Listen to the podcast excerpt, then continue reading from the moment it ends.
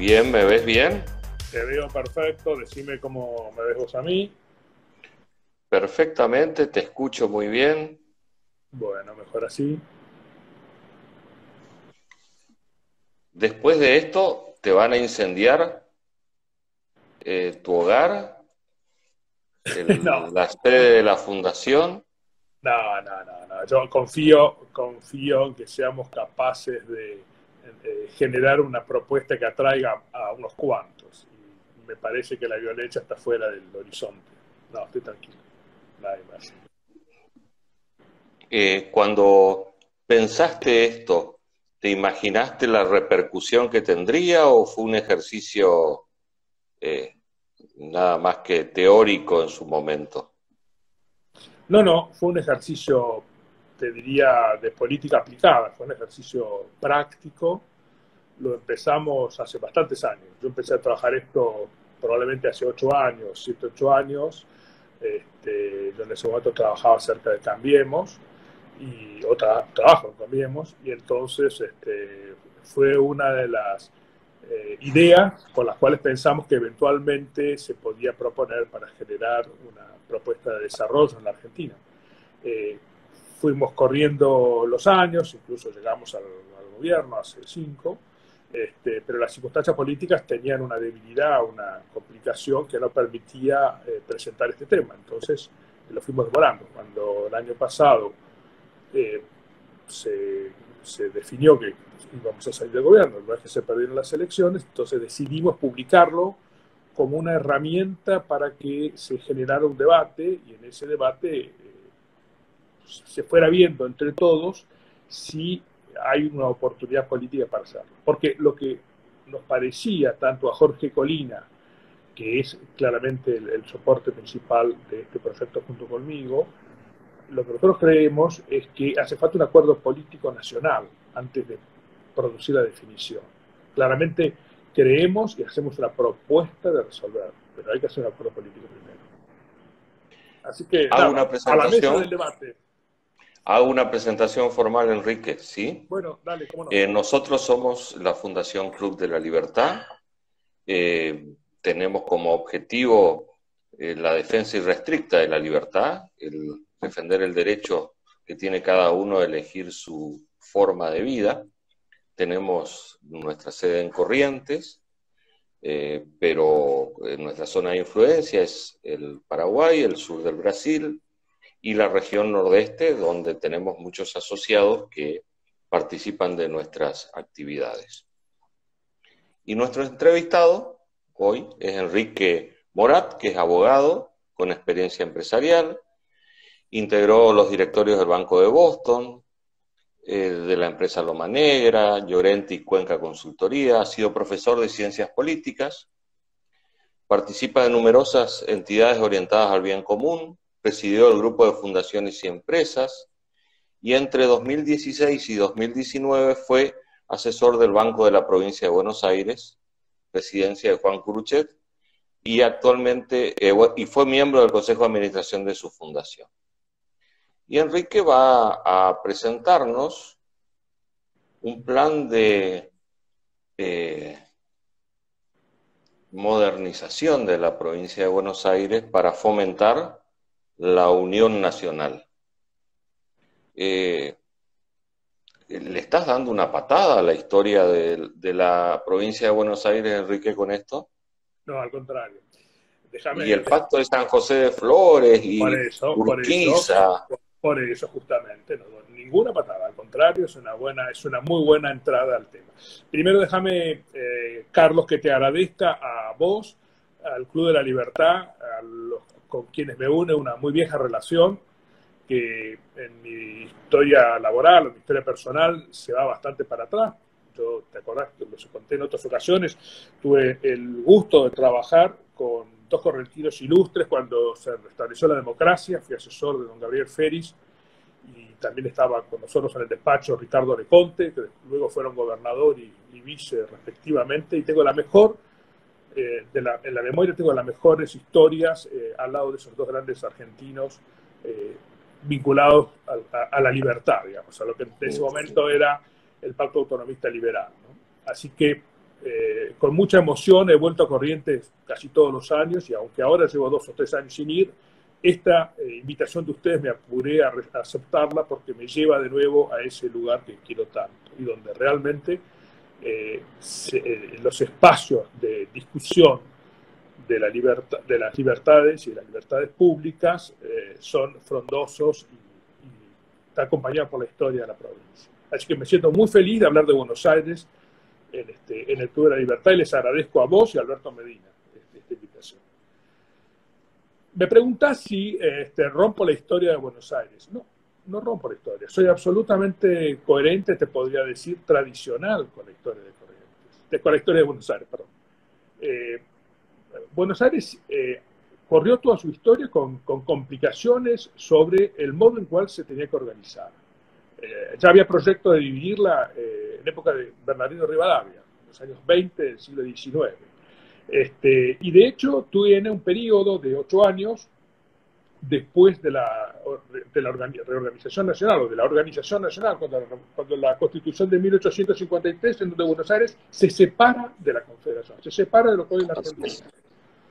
Eh, durante las presidencias de Urquiza y de Derqui, Buenos Aires eh, juega por las suyas, este, hay un montón de historias eh, complicadas donde los delegados de Buenos Aires le pisaban los pies al embajador de la Confederación, a, que, que, lo era Alberdi, y muy, eh, muy señorial la actitud de Alberdi, que no solo no se peleaba con Balcarce, sino que se integró con él, y además lo asesoraba a Urquiza para que buscara a toda costa la reunificación de la, de la nación de la Confederación con la provincia. Eso es algo que fue muy costoso. Y en los años, ustedes todos recordamos las batallas de Cepeda en el año 59 y la batalla de Pavón en el año 61. Después de la batalla de Cepeda, que ganó Urquiza, una batalla muy dura, con dos mil y pico de muertos, este, Urquiza debió de haber entrado a Buenos Aires y llegó hasta la puerta de Buenos Aires, Cepeda está ahí al lado de la Rosa de Pavón, en el límite con Santa Fe, pero él decidió no entrar bajo el consejo de, Alberti. Decidió no entrar y a cambio de eso le propuso a Mitre, que era el derrotado, le propuso a Mitre que generara una comisión y discutiera la integración de Buenos Aires a la Confederación. Eso es lo que va a dar origen un año más tarde, o algunos meses más tarde, casi un año, al Pacto de San José de Flores. Pero como es un pacto en donde el que ganó le cede la derecha y le acepta y le, y le, pone condiciones para la unificación al vencido, se llama Pacto de la Unión Nacional. Se lo conoce en la historia como el Pacto de la Unión Nacional. Y es extraordinario. Todos se dieron algo. Todos, todos se dieron bastante. El que ganó se dio la victoria. Y el derrotado se dio parte de sus ambiciones, de manera tal que se pudiera generar un encuentro nacional. Así nació la República Argentina. Así nació la nación argentina con la reforma del 61, la incorporación de Buenos Aires y la plenitud entonces de lo que hoy es el territorio. Acordémonos que los años anteriores se había perdido el Uruguay y 20 años atrás se había separado el Paraguay. Así que eh, era, era, una, era una gran meta para Alberdi y una, una gran inteligencia la de Urquiza y la de Mitre de entenderse a pesar de su rivalidad política y de toda la adversidad y de la sangre derramada, porque la batalla estaba, y los muertos estaban, y todo, el drama que todo eso eh, existía, pero es, una, es un acto de grandeza nacional que honra la integración final del territorio actual de la República Argentina. En esa línea es que nosotros estamos pensando esta propuesta de que Buenos Aires sería. Después, resumidamente, hay muchas cosas. Eh, el proceso siguió, tuvo la cuestión de la, federalización, la capitalización de Buenos Aires, este, la fundación de la Ciudad de La Plata en el año 84, etc. Todo, todos esos son partes del mismo proceso de integración de Buenos Aires al, eh, a la estructura federal y al país. siempre, Buenos Aires, siempre Buenos Aires fue el centro de la historia argentina. la Revolución de Mayo se, se produce en Buenos Aires, ¿sí? Tomando como término amplio, si se quiere, el cabildo originario. Sí, sí. Eh, la provincia de Corrientes se levanta siete veces contra Rosas, que eh, representaba el predominio y el manejo de la aduana de la provincia de Buenos Aires. Luego del Pacto de San José de Flores, la provincia de Buenos Aires se reserva algunas cosas que no se habían reservado otras provincias. Sí. Por ejemplo, el Banco de la Provincia de Buenos Aires, ¿no? Eh, institución en la que has trabajado. Todavía yo me acuerdo ingresar y leer los depósitos de, este, de, esta entidad son garantizados por el pueblo de la provincia de Buenos Aires. Y hay exenciones fiscales que se, que se derivan de esa, y hay exenciones fiscales que se derivan de esas, de, artículos de ese pacto y que están vigentes al día de hoy. De todas maneras, eh, a mí me parece eh, se reservaron los, ferrocarriles, por ejemplo. Eh, sí, sí, digamos, ah, es complejo, este, es complejo, pero lo que yo, lo que nosotros con Jorge Colina y rescatamos y lo que yo quiero poner ahora el acento es en la actitud política de los que resolvieron unir la Argentina, superar las diferencias, superar los conflictos, porque creemos yo tengo una convicción muy fuerte en este sentido, que hay un momento político en la Argentina de hoy, eh, previo a este drama del coronavirus. Este, este, trabajo se hizo, se terminó el año anterior, se, presentó. Eh, no muy fuerte, los políticos dicen que Buenos Aires es una provincia eh, inviable. Bueno, a pesar de la gran riqueza que tiene, ¿no? Bueno, ahí es un poco en donde nosotros ponemos el acento este, y pensamos que la solución dentro de la nación argentina, la solución es eh, resolver el problema de, la, eh, de, la, de Buenos Aires. ¿Por qué, ¿Por qué decimos que es inviable? Es, una cuestión de desmesura. Es decir, para el dato, el dato. Eh, después de casi 40 años de democracia, 37, 38 años van a ser, después de diciembre del 83, este, Buenos Aires presenta mucho peor que otros rincones del país, probablemente el peor rincón de la Argentina, dos situaciones este, dramáticas. Una que es insoportable, que es el desborde de pobreza en el conurbano. Una provincia que tiene un territorio donde se producen alimentos que se exportan para 230, 250 millones de personas y tiene adentro de sí misma en el propio territorio entre 8 y 10 millones, no quiero ni saber el número que va a resultar después de la coronavirus, este, que pasan hambre. Esto es una locura. Esto, esto simplemente es un problema de mala administración política, es un problema de desorden logístico. No puede haber hambre cuando le, le das de comer a 230 millones de personas. Entonces, ahí tenemos un problema de, desorden político, de desorden eh, lógico, que, además es, genera una injusticia de, que genera mucha violencia política. Y el segundo punto es, el, otro, el, segundo eh, drama gemelo con este, es la falta de, la pérdida de oportunidades porque la riqueza está. En Buenos Aires no hubo ningún drama, no hubo ninguna guerra, no, hubo un cataclismo, no tuvimos un terremoto como tienen a veces las provincias este, eh, eh, cordilleranas. Acá no hubo una inundación dramática, acá no pasó nada. Simplemente hay una mala organización de nosotros los que tomamos decisiones políticas. Entonces, nosotros juzgando por el resultado, vamos a los hechos, resolvamos por hechos. Tenemos 30 años donde no hay incidencia de otros. Esto no es un problema, es un problema de la democracia. A, nosotros se nos ha ido de las manos la provincia de Buenos Aires. Y de lo que estamos tratando de hacer es, o lo que estamos tratando de hacer es una, proponiendo, proponiendo alguna manera de resolverla. Y definimos, identificamos el problema y proponemos una solución. Eh, es un problema de desmesura, es un problema de desorganización, es un problema de subrepresentación política. Buenos Aires vive el 40% de los argentinos y está el 45% del PBI. Y tiene tres senadores, igual que el resto de las provincias, que, lo, que tienen tres senadores a veces con 50.000 o 150.000 habitantes. Acá hay 18 millones de habitantes. Tenemos la misma representación provincial, que es, que es el la, que se genera en el Senado. ¿no? Entonces, ¿Y, cómo proponen hacer esa eh, división en unidades funcionales? Eh, respetando la Constitución Nacional, la Constitución de la Provincia de Buenos Aires. Totalmente, totalmente. Porque esas son las vallas que hay que pasar. Si más allá de la intención política, además tenés que respetar las constituciones que establecen eh, límites a la facultad de dividir una provincia. Bueno, vamos por parte. Lo primero es, nosotros creemos que hay distintas fórmulas posibles. Estamos pensando y hemos propuesto en nuestro trabajo dividir la provincia de Buenos Aires en cinco provincias, tres grandes territorialmente, pero del rango quedarían eh, eh, en, en, tres mitades lo que llamamos el interior provincial, lo que está fuera del conurbano. Dos van a quedar del lado del conurbano, tres hacia el interior. Las tres provincias son una que nosotros llamamos Buenos Aires del Norte, y pensamos la capital en San Nicolás, que tiene una historia constitucional y una historia política muy relevante entre nosotros.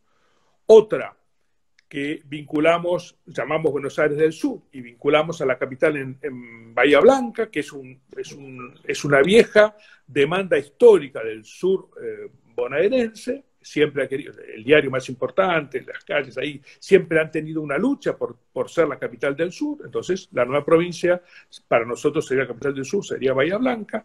La tercera, con el centro atlántico y la capital en Mar del Plata. Cada una de estas provincias quedaría eh, aproximadamente en el rango de los 89, 90 mil kilómetros cuadrados cada una. ¿Y habitantes? Y cada una de ellas, la, que menos tiene un millón doscientos, un millón trescientos, y la que más tiene dos millones. O sea, quedan unos casi seis millones eh, repartidos en eh, los 100 eh, municipios que quedan de este lado, del lado del interior bonaerense. ¿no?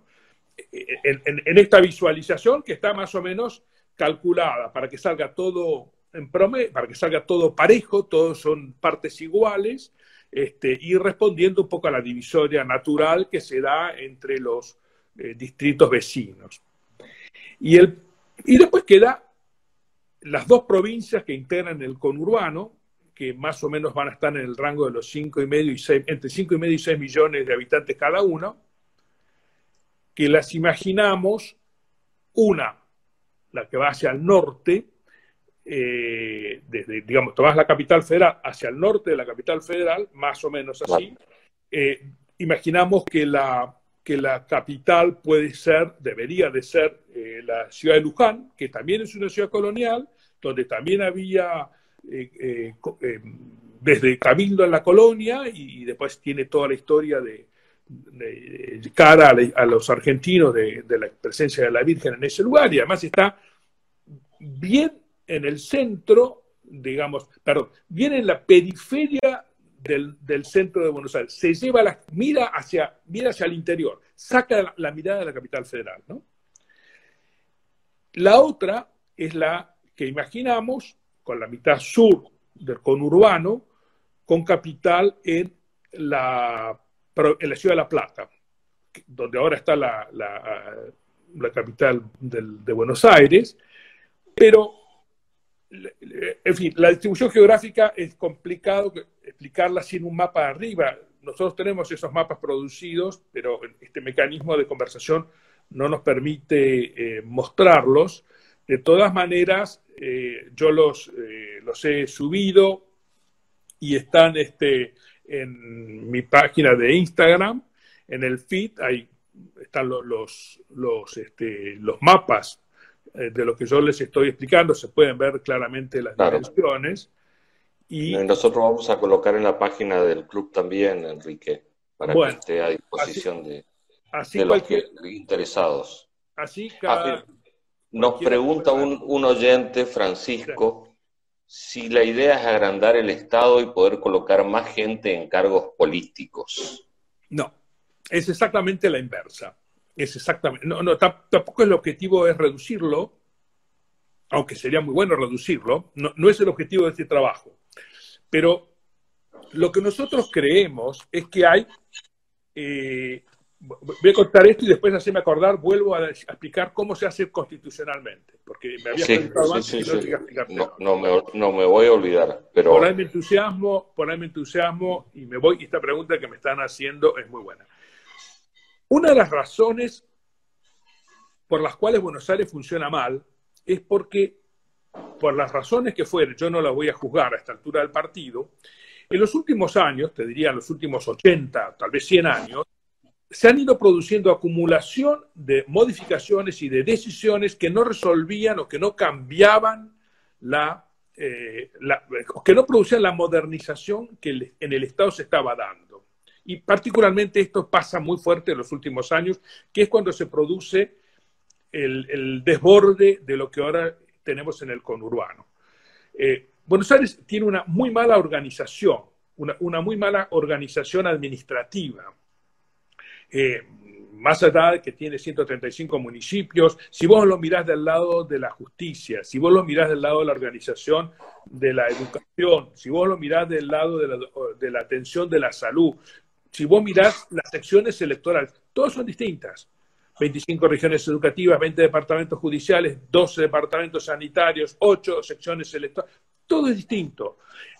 Todo funciona superpuesto y con, distintas eh, jurisdicciones. Más, como pasa en toda la Argentina, la intervención nacional y de los organismos nacionales en cada uno de los distritos. Entonces vos tenés una cosa extraordinariamente compleja para funcionar. Sacar un trámite, hacer un trámite, eh, sacar un permiso eh, que te autoricen alguna cosa en Buenos Aires, es, un, es muy complejo. Y eso es, eso es un problema de administración, es un problema de burocracia que hay que resolver. Cuando se, cuando se dictó la constitución del 94, cuando se reformó la constitución de Argentina el año 94, muchas provincias aprovecharon y reformaron sus sistemas de organización constitucional. Solamente ocho provincias actualmente en la Argentina, Corrientes es una, mantienen sistemas bicamerales. Bicamerales, sí. Todas han pasado a sistemas de representación unicameral, han casi generado instituciones desde una suerte de presupuesto base cero, con distintos mecanismos de reorganización administrativa. ¿no? Bueno, nos imaginamos que este pacto que va a dar origen a la división es un momento oportuno para las, que las cinco provincias tengan una sola representación unicameral, una sola representación legislativa, y esas representaciones legislativas debieran de tener las características que tienen otras que en el interior argentino se han ido creando, en las otras provincias argentinas se han ido creando, inspiradas. Hubo un gran constitucionalista que murió hace pocos años, el, doctor Pedro Frías, un abogado cordobés, este, que recorrió la, República en todos los años 90 y hasta el principio de los 2000, este, ayudando a organizar eh, con, una con un fuerte cambio administrativo las provincias de Buenos Aires. Bueno, Pedro Frías murió, pero hay muchos de sus sucesores y muchos constitucionalistas también en la provincia que, que pueden eh, ver cómo se organiza mejor la provincia. Ahora, el resultado debería de ser que la maraña de cargos y, de, organizaciones administrativas se simplifique.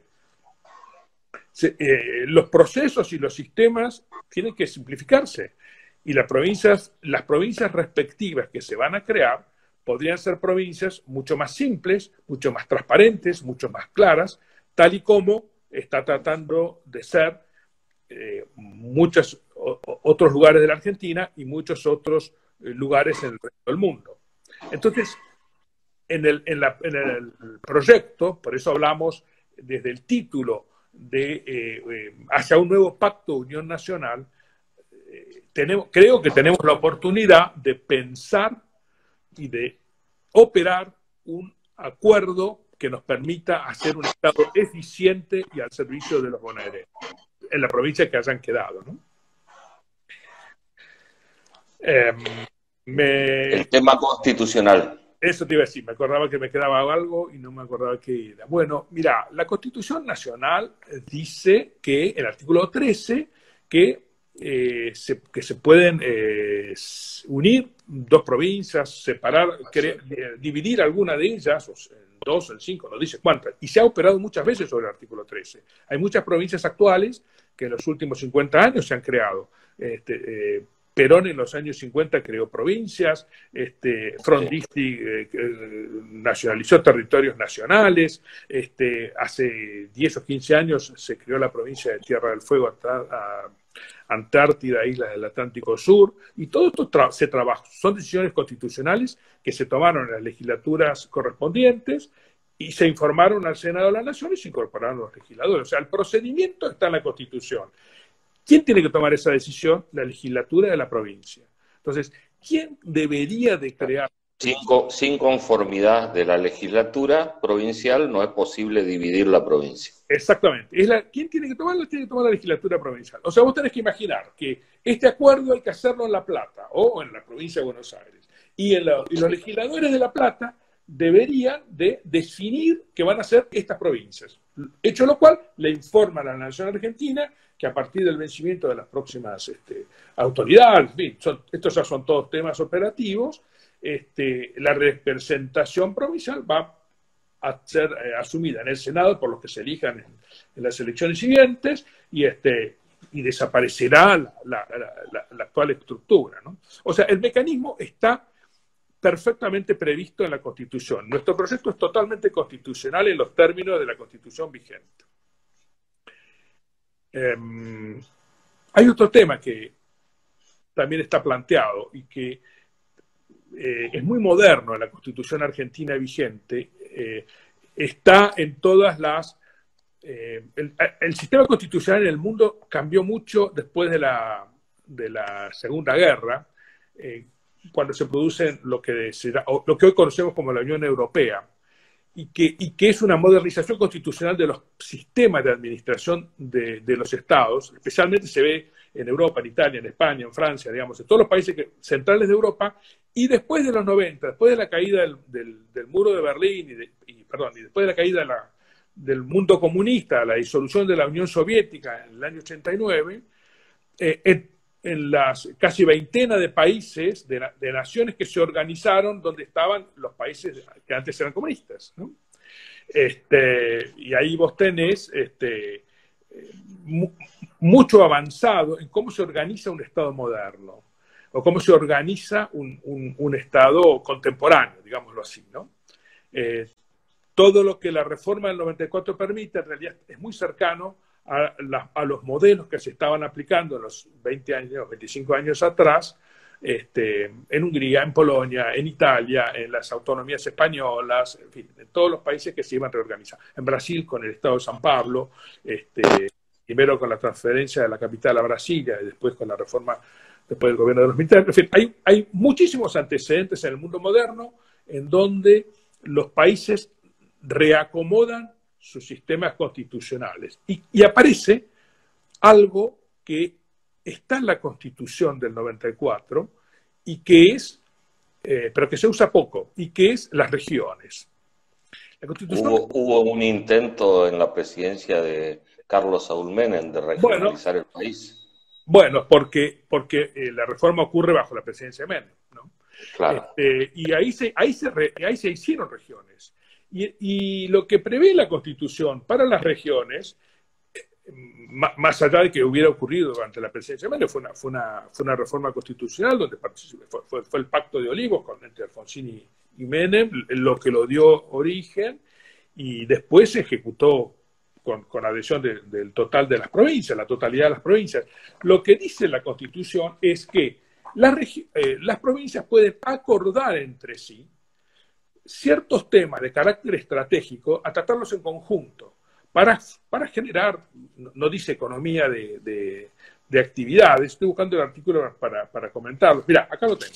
El, artículo es el 124 de la Constitución, dice, las provincias podrán crear regiones para el desarrollo económico y social y establecer órganos con facultades para el cumplimiento de sus fines y podrán también celebrar convenios internacionales, sigue, con el acuerdo de las cancillerías respectivas. Sí. Esto es una cosa que tiene un enorme potencial en este proyecto. Vos podés tener una, una región Buenos Aires que unifique las tres provincias de, eh, nuevas del interior bonaerense. Si vos tenés esas tres provincias, vos tenés la, eh, digamos, la estrategia de, desarrollo de, rutas y de caminos, la logística, todo eso se, se ordena igual. Todo eso se unifica y, cada una de las provincias se concentra en el gobierno de lo local, que es donde, viven las, donde vivimos las personas. Entonces, eso es el modelo que tiene que ver con las, con las eh, regiones y las provincias italianas, con las autonomías españolas, con lo que es, con lo que es la organización de San Pablo o lo que es la organización eh, dentro de un país unitario como es Francia, eh, no sé, de la región de París. Entonces, cuando vos tenés una región y, la, y planificás en conjunto lo que allí haces, tomás decisiones tales como no hacer, si las provincias están juntas una a la otra, ustedes y el Chaco, un aeropuerto acá y otro aeropuerto allá, separados por el puente y algunos pocos kilómetros, eh, que, insumen, que son el aeropuerto provincial, y en realidad deberían de poder eh, desarrollar uno para algunos servicios y otro para otros servicios. yo, digo aeropuertos, podrías decir, y hay lugares donde esto se da muy cercano, Salta y Jujuy también, ¿no? Así es. Pero hay otras, hay otros desarrollos. Hay autorrutas o, autopistas, hay puertos que se pueden organizar enfocando en un lado o enfocando en el otro. No, no hace falta que todos hagamos todo. Hay servicios de justicia. Hay muchos países en donde las, cortes de justicia están en las regiones. En alguna de las regiones está la cabecera y, en, las otras hay cámaras, simplemente, ¿no? Y se integran, y se integran los tres. Entonces, hasta para el proceso de transformación, vos no necesitas desde el primer momento dividir todo esto. Podrías mantener esta estructura y avanzado el proceso de, transformación política, eh, algunos años más adelante ajustar lo que vas a hacer con aquello que, tenés en la región, ¿no? O sea, evitar, querés evitar lo que pasó cuando se dividió la India, ¿sí? Por ejemplo, que las vías férreas quedaran que se cortaron por la mitad.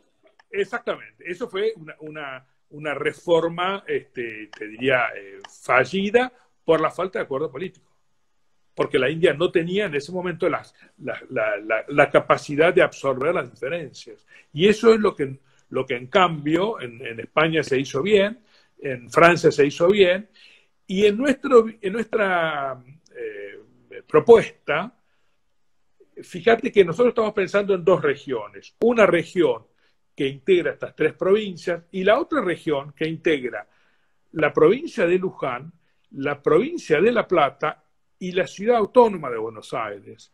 De manera tal que el tipo que, digamos, hoy por hoy, el, jefe de gobierno de la ciudad, Rodríguez Larreta, no tiene que proyectar el, subterráneo hasta la General Paz. En ningún país del mundo el subterráneo para, el, para el, el periférico. Pasa, pasa. ¿entendés? Entonces el, transporte se visualiza de otra manera. Todo es lo mismo. Eh, al ciudadano no le preocupa si esta, esta vereda le pertenece a un municipio o, a una provincia o al vecino. Es una región todo eso. Y, eso ahora lo estamos viendo en los temas del coronavirus y en el tema de la salud, como el tratamiento de la salud. Este, el, virus va y viene de un lado al otro. Entonces, es, medio un disparate que tengamos estas cosas separadas y no las estemos pensando de una manera integrada. Entonces, cuando vos integrás estas cosas, hay un montón de organismos nacionales que dejan de tener este, necesidad de intervenir porque lo, hacen las regiones. Entonces, hay un montón de, eh, vos, podés pensar provincias mucho más modernas, mucho más ágiles e integradas regionalmente. ¿no? Esto es lo, lo que nosotros estamos viendo. Y esto ¿Cómo pensás que va a reaccionar el resto de la Argentina, las otras 22 provincias? hoy son 23 y, el, Buenos Aires, tenemos 24. Y Buenos Aires, sí. Mirá, eh, nosotros creemos que puede, evidentemente cambia el clima político si vos haces una cosa así, pero puede ser un cambio positivo, ¿no? Y yo creo que hay antecedentes de cambios positivos en muchos países y tenemos la ilusión de que lo sea también el, día que se decida esto en la provincia de Buenos Aires, eh, exista también luego y se incorpora a la historia el antecedente del cambio de la Argentina. Eh, eh, yo te, voy a poner un par de, quiero recordar un par de ejemplos históricos eh, en donde esto ha pasado. Vos, vos podés pensar, digamos, todos podemos pensar, ya, lo dijimos, eh, lo que fue el pacto de San José de Flores o el pacto de, el pacto de Olivos, este, pero, pero también quiero recordar lo que fue el caso para mí más significativo, que es el caso de la Unión de Alemania, eh, después de la caída del mundo, del mundo comunista en el año 89. ¿no? En ese, ese, es un caso inverso, digamos. Ese es un caso inverso en lo que significa una alianza política, y pero, pero contiene una reestructuración interna. Vos, claro. vos tenés una revolución extraordinaria en los dos países el presidente de Alemania Federal, que era el rico, tenía cuarenta y pico, creo que 42 millones de habitantes, no me acuerdo, pero ese rango, menos de 45 millones, y del otro lado eh, había 17 millones.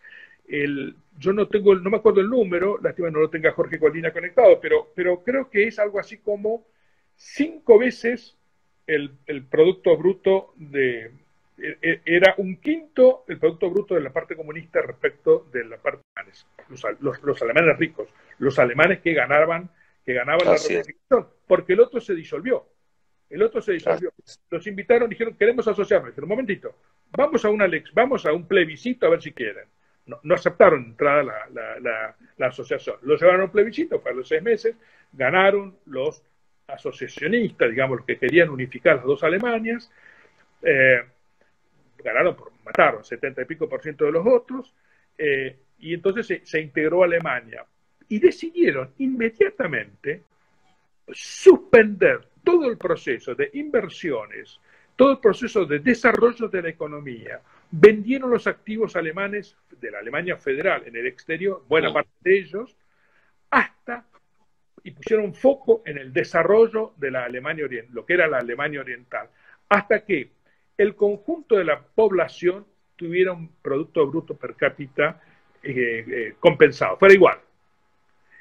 Eso fue lo que hicieron los alemanes. Ese es el modelo más impresionante de estrategia. Se propusieron hacerlo en 20 años, lo hicieron en 11 años. Estos son los tiempos de los alemanes, ¿no? Pero en 11 años pasaron de tener eh, un, país con 17 millones de pobres de un lado y un, brutalmente pobres, y un país de un millones de ricos de otro lado, a tener un país enormemente potente, hoy con 85 millones de habitantes, la primera economía de, Europa, que paró su desarrollo para incorporar los sectores demorados y los incorporó bien. Entonces, hay modelos de cómo en este proceso inverso de asociación, no de separación, pero cuando vos pones foco en atención de los problemas diferentes y con respuestas específicas para cada problema, vos podés hacer, conseguir resultados significativamente positivos. la clave va a ser eh, la generosidad, la armonía, el, eh, el espíritu patriótico de los políticos que tomen esta decisión. Vamos a necesitar los, los mejores sentimientos y valores para poder llegar al final. Eh, coincido 100% con, 100 con tu mirada. Nosotros creemos que lo que tenemos que hacer es, eh, como se dice hoy en día bastante en la política, el presidente lo está diciendo con frecuencia, hay que integrar las diferencias, hay que integrar lo diferente, pero no como lo estamos haciendo, como por ahí se oye decir, en una situación de equilibrio. Porque los equilibrios, por propia definición, siempre son tensiones. Algo está en equilibrio porque tiene una fuerza, una fuerza enfrente que lo compensa y que lo, que lo tiene, eh, que evita que se, que se caiga. Pero en realidad cada una de las partes quiere vencer a la otra. El concepto que se genera en Europa eh, de la posguerra, y especialmente lo formula el canciller Adenauer, pero después lo toma muchos pensadores y Kohl, eh, que es el, que hace la unión de los alemanes, es trascender, trascender hacia una situación de armonía, de integración de las diferencias, de reconocimiento de la diferencia política que tiene el otro, este, y de su mismo derecho a participar con el mío. Por tanto, no lo quiero vencer. Eh, no creo que Adenauer conociera lo que Alberdi le estaba diciendo a Urquiza, pero eso es lo que dice. Es decir, Alberdi le dice a Urquiza, ganale la batalla, mostrar que vos podés, pero no lo humilles. Ganale la batalla, mostrar y, y, reunificate, porque la Argentina con Buenos Aires es una cosa significativamente más importante que la Confederación sin Buenos Aires. Y la Confederación sin Buenos Aires va a ser una pobre provincia, o digamos, una pobre provincia. Va a pasar, como pasó ya con el Uruguay, va no quiero decir pobre Uruguay porque es una cosa, un país maravilloso, ¿no? Pero va a pasar país pequeño, va a perder peso relativo, vamos a perder la potencia. Entonces, parte de la grandeza nacional la tenés que armar con la unificación de todas las potencias, de toda la fuerza que genera la potencia. Entonces, no hay que ir hacia el equilibrio, hay que ir hacia la armonía en la integración de los diferentes. Eso es un poco lo que eh, está por detrás de la presentación. Bueno, yo me pongo a hablar de esto y me puedo quedar hasta cualquier hora. No sé cuánto tiempo Pero el desafío es ese, eh, lograr eh, provincias que funcionen eh, y, que realmente el federalismo pueda aplicarse en un país que se ha hecho unitario en, la práctica habitual, por más que la Constitución Nacional hable de federalismo. Se ha hecho unitario, se ha hecho egoísta, se ha hecho autista en la Argentina creemos que hacemos cosas que hacemos lo que se nos canta, miramos lo que hacemos, lo que otros hacen mucho mejor que nosotros, le va mucho mejor a los demás.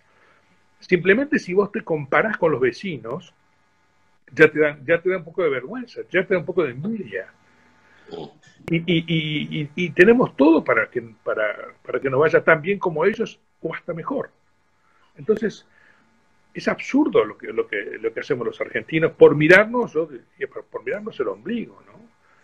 Eh, eh, y si no, perdón, y si no cambiamos, y si no cambiamos, va a seguir pasando lo mismo. No, no, no vamos a poder hacer pequeñas, pequeños arreglos o pequeñas mejoras. Vamos a seguir como ahora.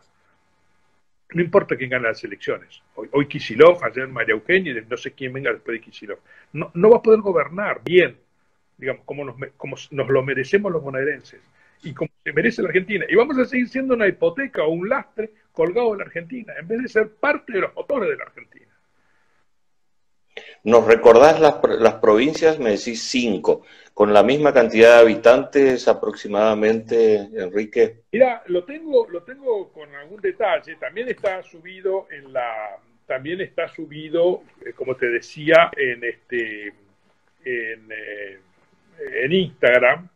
las provincias eh, bueno, no lo encuentro en este momento aquí al lado. Pero de todas maneras, mira, las provincias, las tres provincias del interior bonaerenses, que serían una provincia, las vamos a, nos proponemos que se llamen Buenos Aires, del norte, del oeste y del Atlántico, para que conserven la condición de bonaerenses, que es forma, hay una historia muy linda, hay un folclore muy lindo, hay un montón de instituciones, como vos mencionaste, el Blanco y otros lugares que habría que mantenerlos.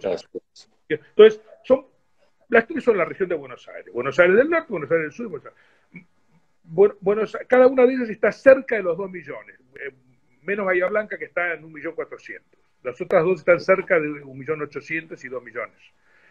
Este, y las capitales, la de Buenos Aires del Norte, la imaginamos en San Nicolás. San Nicolás.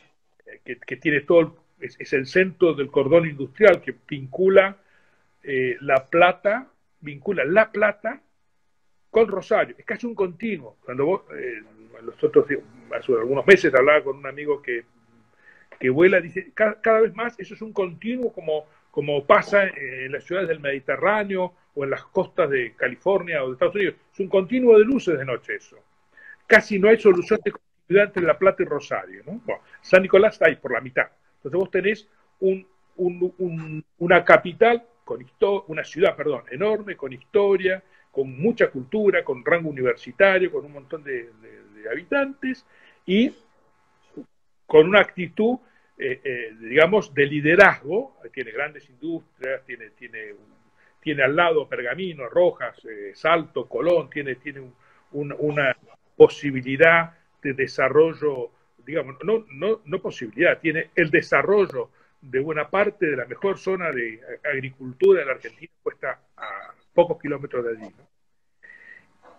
Esa sería la capital, de, esa sería la, provincia de Buenos Aires del Norte. Después tenés la del sur, que ya dije, con eje en, Bahía, Blanca, y donde vos vas desde Trenquelauque, Pehuajó y, y Carlos Casares para abajo.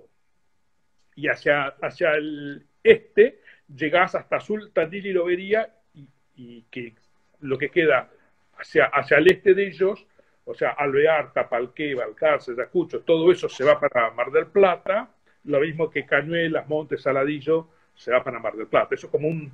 Perfecto. Una cuña, entra como una cuña en la provincia, ¿no? como un rombo. Eh, bueno, tienen, tiene una gran relación eh, atlántica con el mundo atlántico acá, pero el puerto más importante, sin embargo, está quedando, que es el de Bahía Blanca, está quedando en la capital del sur. ¿no? Eh, podés pensar eh, todo lo que quieras con alrededor de cómo organizar eso. Lo más importante es que probablemente vas a generar una, un fuerte sentido de pertenencia y un potencial de desarrollo muy relevante en eh, las ciudades de cada una de las provincias, pensando, por así decirlo, me saco de encima el tener que hacer 700 kilómetros para ir a La Plata o 900 kilómetros para ir a La Plata para hacer cualquier trámite. Quien, se quiera jubilar o quien quiera eh, ir a la eh, necesitar una autorización de, la obra social o que siempre está en la capital tenés que hacer este, cientos de kilómetros, ¿no? Y, y las, otras las otras provincias te quedarían dos, una al norte y otra al sur de, de, la ciudad de Buenos Aires. Con Urbano Norte, que eh, va desde la mitad de la matanza, digamos, eh, siempre por un lado tenés el perímetro de la General Paz, el perímetro de la capital federal y el río, ¿no? Entonces, para arriba vos tenés, por el río, la del norte, tenés Vicente López, San Isidro, San Fernando Tigre, y después del Tigre Malvinas, José Cepaz, Moreno, Rodríguez y Luján. Y después bajás por, hasta Marcos Paz y Media Matanza. La Matanza, que tiene dos y poco más de millones, dos millones doscientos mil, se va un millón y medio para un lado, un millón cien para un lado y un millón para el otro.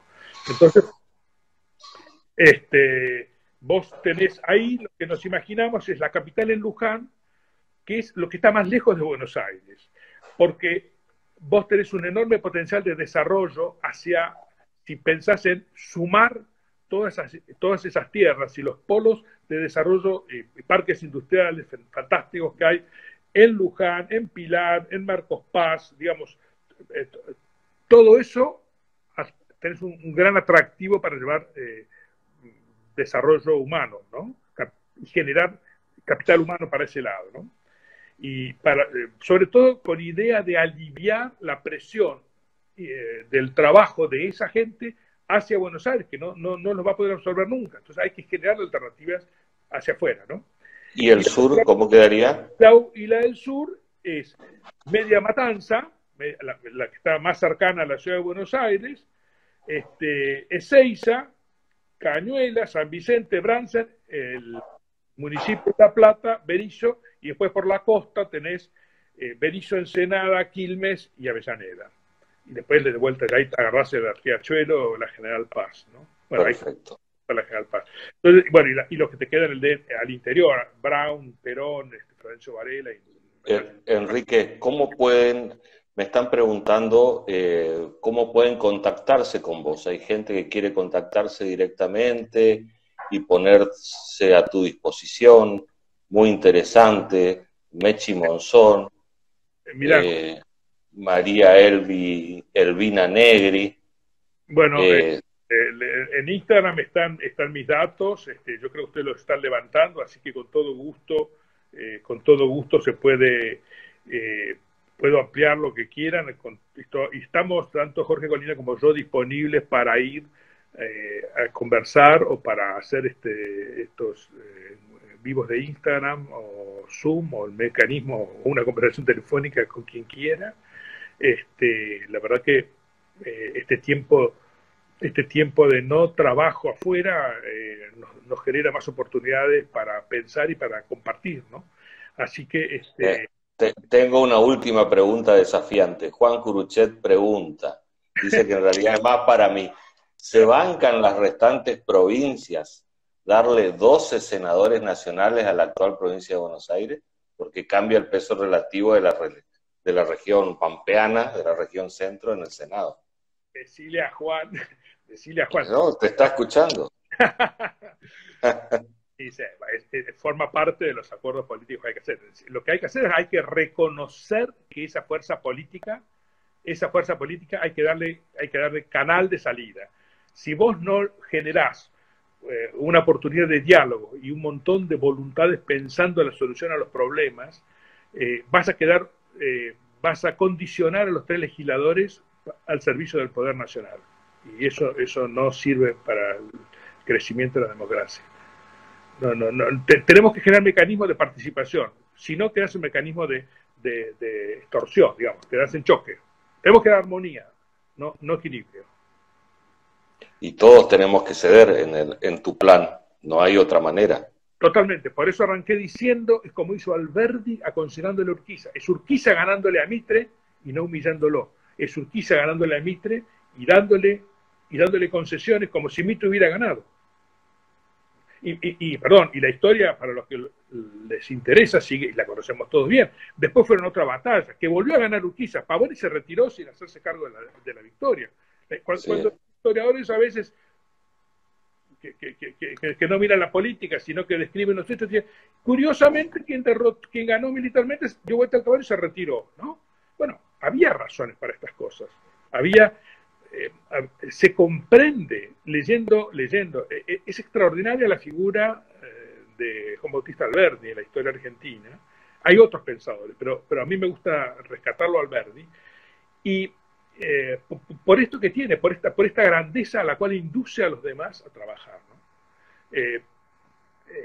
¿Por qué no podemos pensar que en nuestra generación vamos a tener gente que haga cosas por nuestra época, gente que haga cosas por el bien común y que ceda parte de lo que serían sus legítimos eh, frutos o la legítima victoria. ¿Por qué no vamos, a, por qué no vamos a, poder pensar eso?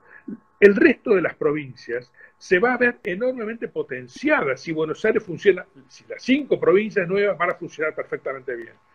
Yo no me quiero meter en este tema ahora porque ya pasó mucho tiempo, pero, pero hay otro tema muy interesante para otro día que, que alguien quiera hablar, que es cómo cómo se contribuye al Producto Bruto. Si vos mirás el Producto Bruto geográfico ah, eh, de, Buenos Aires, ¿no? Las tres, las tres provincias del interior serían francamente superavitarias. La provincia del norte estaría en equilibrio. Y la provincia con Urbano Norte, la provincia de Luján, quedaría en equilibrio. Y la provincia de Buenos Aires Sur quedaría con un, con déficit del rango del 25%. Ahora, ese Vos podés pensar en enfocar desde la Argentina mecanismos de resolución de esos conflictos, como lo hizo la Argentina eh, cuando generó 50 años atrás las leyes de promoción industrial. Vos agarrás el presupuesto del año 19, que es el último que tenemos para mirar. Yo, yo eh, admiro, quiero mucho, tengo familia, conozco un poco y quiero mucho Tierra del Fuego. Tierra del Fuego tiene 75 mil millones de promoción industrial para cosas que hoy ya no tiene sentido que se estén haciendo allí. Yo podría mantener una parte de esos 75 mil millones para que se reconviertan a eh, industrias vinculadas con el turismo, la hotelería, este, el, esquí, este, la industria pesquera, eh, otros desarrollos que, pueden ser más propios de ese lugar y, la, y toda la eh, industria liviana que se trasladó allí en los años 70 y 80 durante el gobierno de la NUCE y después, la vuelvo a traer acá y la pongo, no sé, en Marcos Paz, o, donde quiera. La promoción la radico en la, en la, nueva provincia de La Plata. Con lo cual, te vas a traer 35 mil puestos de trabajo que ahí no tenés, que hoy no tenés acá y no tenés del otro lado. En fin, no, eh, eh, esto no, no, está elaborado. El, trabajo, el otro trabajo está, está trabajado. Esto no es un... Pero ideas así hay que pensar. Está bien, Enrique. Muchas gracias. Ha sido desafiante lo que propones eh, pero estas cosas hay que pensarlas hoy para poder ejecutarlas mañana. Y esto es así. Nosotros te agradecemos mucho, Club de la Libertad te agradece una vez más por tu aporte y reflexionemos. Y un gran abrazo virtual. Bueno, muchas gracias por el abrazo. Este, la semana de mayo este, brindo por, brindo por todos los amantes de la libertad. Y en agradecimiento a ustedes eh, que me dieron esta oportunidad para compartir y a todos los que... Muchas gracias. Gracias.